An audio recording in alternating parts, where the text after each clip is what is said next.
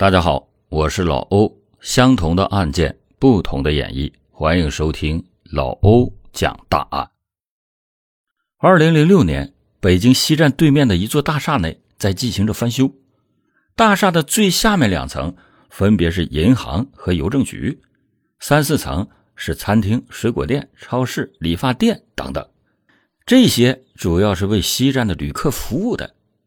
从四层往上，全都是写字楼。这栋大厦完工于一九九九年，存在的时间并不算长，只是在当初修建的时候，可能存在偷工减料的问题，导致大厦的管道频繁的漏水和堵塞，严重的影响到了租户们的工作和生活。因此，租户们要求大厦方面进行维修。大厦的负责人为了省钱。东补西补的搞了好几次，都是治标不治本，每次好上一两个月，就又变成了老样子。没办法，租户们忍无可忍，一纸诉状将大厦告上了法院。大厦方面只能找到了一个施工队，对大厦内的管道进行全面的维修，维修的范围是从顶楼到负一楼。可是呢，施工队也顺便将负二楼也给烧上了。咱们简单的介绍一下这个大厦的负二楼。其实负一楼为停车场，而负二楼在规划之初仅仅是为了加固大厦的建筑结构而已。只是大厦的老板为了赚钱，在盖大厦的时候私自对负二楼就进行了改建，准备改成仓库对外出租。结果呢，在建成后验收的时候，有关部门发现了这个问题，就禁止老板将负二楼的仓库进行出租。因此，负二楼自大厦一九九九年建成以后就没有使用过。平常呢，这个负二楼是上锁的，根本就不允许任何人的进入，只是偶尔有巡逻的保安下去看看有没有漏水等异常的情况。好了。咱们今天的讲案正式开始。话说，有几个施工队的工人来到了负二层，通风管道距离地面能有半米之高。其中一个颇为年轻的工人就钻进了管道之中，只是刚刚进去，往里爬了能有十来米的距离，就大声的喊道：“好像有只狗死在里边了，都干了，好恶心呐！”外边的工头听到了之后就说：“啊。”死狗嘛，拖出来就行了，毕竟还要施工呢。年轻的工人就戴着手套往前面爬去，准备把死狗给拖出来。可是到了眼前，一声尖叫响彻了整个负二层。工头还以为那个年轻工人出了什么岔子，也就是事故，便急忙的询问发生了什么事只见那名年轻的工人快速的从管道里爬了出来。脸色惨白，哆哆嗦嗦的，一屁股就坐在了地上。工头低下头一看，我去，这小子竟然吓尿了裤子！哎，不就是一条狗吗？至于这么胆小吗？工头点了一根烟，刚准备要质问，只听年轻人用颤抖的声音说：“ 那那不是死狗，那是人，不是一具干尸。”其余的工人一片哗然。工头强装着镇定，拨打了幺幺零报警电话。北京警方立刻的赶到了现场，把干尸从大厦负二层的通风管道拖出来以后，倒吸了一口冷气。这个干尸已经高度的萎缩，别说相貌了，是男是女都不清楚。不过呢，干尸身上穿着一条红色的吊带裙，也不知道过去了多少年。这条裙子颜色依旧艳丽，可以看得出来，裙子的布料十分的优质，从而推断这可能是一具女尸。干枯的女尸，艳丽的红色吊带，阴冷的负二层，这些无疑给在场的人增添了一丝恐怖的气息。通过进一步尸检，法医刻画出了女尸的形象。这个女尸生前应该在十八到二十二岁之间，身高能有一米七二，没有生育过，体重较轻，头发很长，生前是一个身材高挑的年轻女子。死者的双手和双脚都有指甲油，看得出她是一个爱美的人。而那条吊带裙子那是比较高档的。通风管道中还发现了一个女士的小包，也是一个很有名的奢侈品牌子。包里边有一些化妆品和杂物，并没有发现钱包或者钞票一类的东西。死者并不是自然死亡，而是被人谋杀的。死者的面部和头部曾经被人用钝器给砸过，尤其是面部，几乎是被人给砸烂了。惨不忍睹。另外，根据痕迹表明，死者生前曾经被人强暴过，在身上也没有发现内裤。根据尸检结果，死者是七年前遇害的，也就是大厦完工前后的一九九九年。在死者小包中也发现了一份购物的收据，时间是一九九九年，只是由于时间太长。也无法在死者体内提取到有效的 DNA。那么，为什么这么长时间尸体没有被人发现呢？也没有臭味呢？你要知道，保安可是会到负二层进行巡逻的呀。另外，尸体为什么变成了干尸而不是腐烂呢？在这里有知道的听友可以说一下。我先说说自己的理解。这通风管道都会有大量的风吹过来，实际上就起到了一定的干燥作用。再加上负二层温度比较低，这些就很完美的让尸体腐烂受到了抑制。至于尸体的臭味，被风都不知道吹到哪里了，所以就没有人闻到。就算是偶尔有点臭味，也不会有人注意的。也不知道我这么分析对不对。欢迎您在评论区下方发表您的看法。好了，咱们接着讲案。死者既然是一九九九年遇害的，警方瞬间就想起了一起失踪案来。因为在一九九九年十月七日的晚上，有一个名叫郭乐瑶的女孩，曾经就在这栋大厦内离奇的失踪，生不见人，死不见尸。郭乐瑶的父亲是一个干部。而母亲则是一所大学的教授，家庭比较优越，是北京的本地人。但是郭乐瑶的学习成绩不怎么好，他没有考上大学。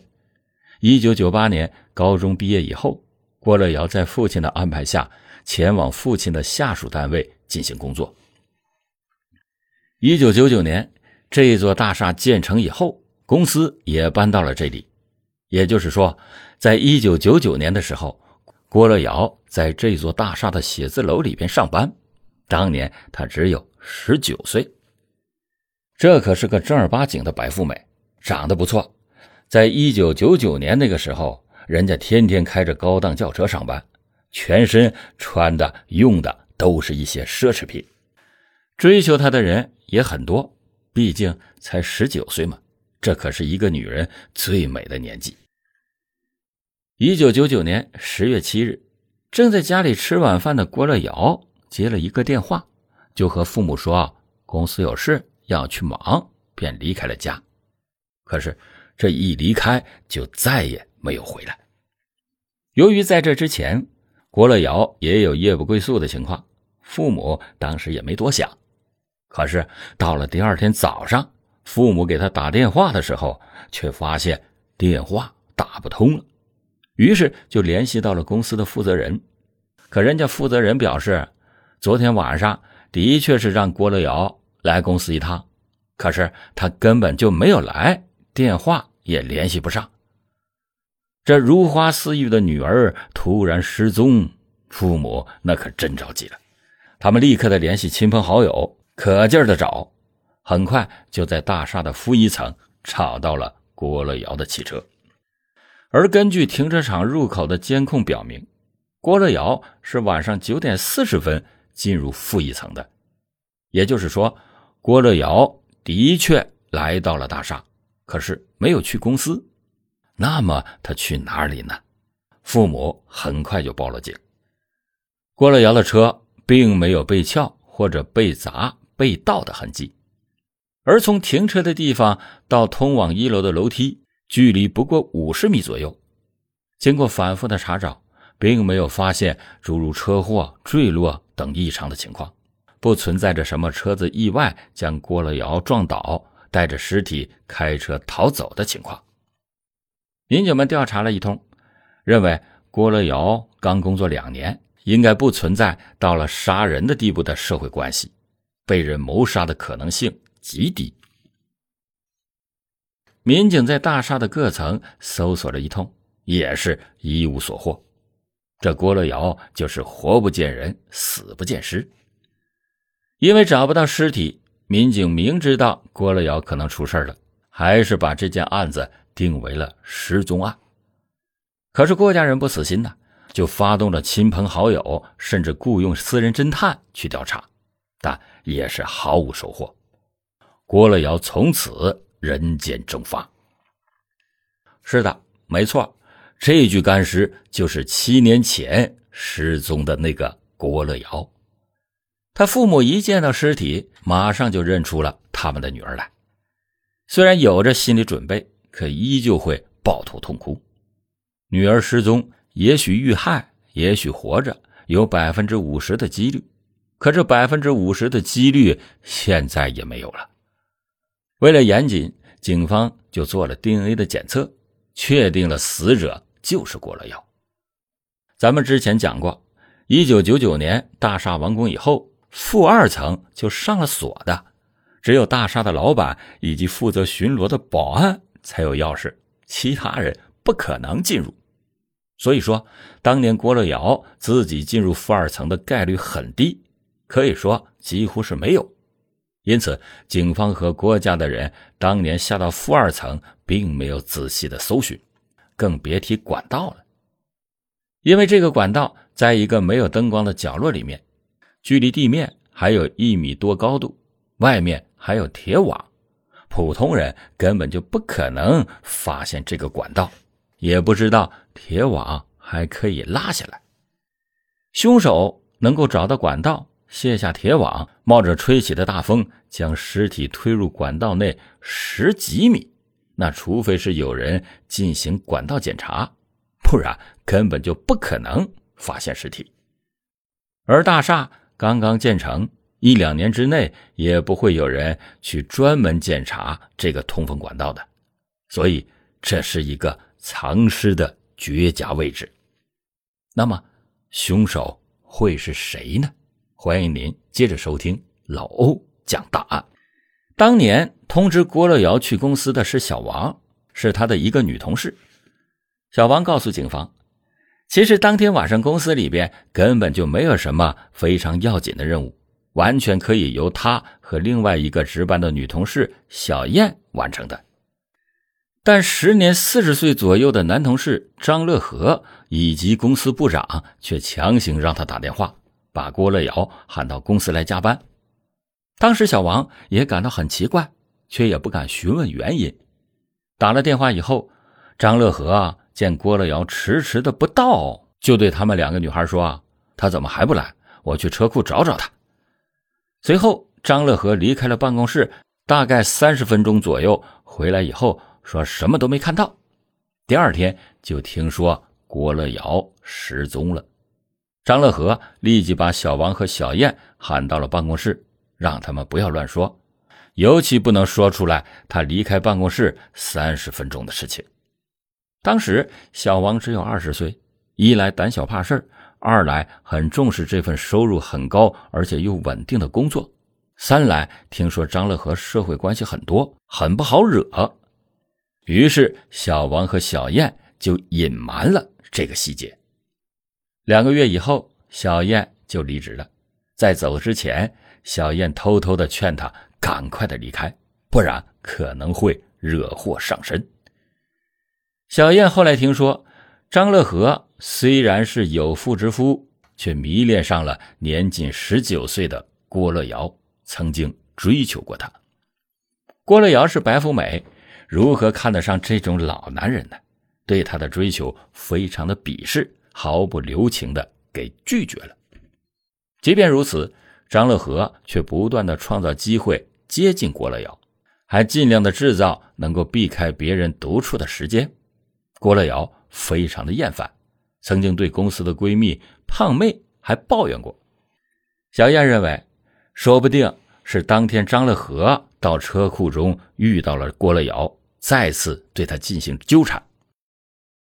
郭乐瑶恼怒之下说了什么难听的话，甚至打了人。张乐和由爱生恨，这才下了毒手，杀了人。毕竟三十分钟的时间足够杀人和转移尸体的了。小王半信半疑，还是选择在半年后离了职。张乐和也没有做挽留，因此小王和小燕怀疑杀人凶手就是张乐和。那么，杀人凶手真的是张乐和吗？请听下集。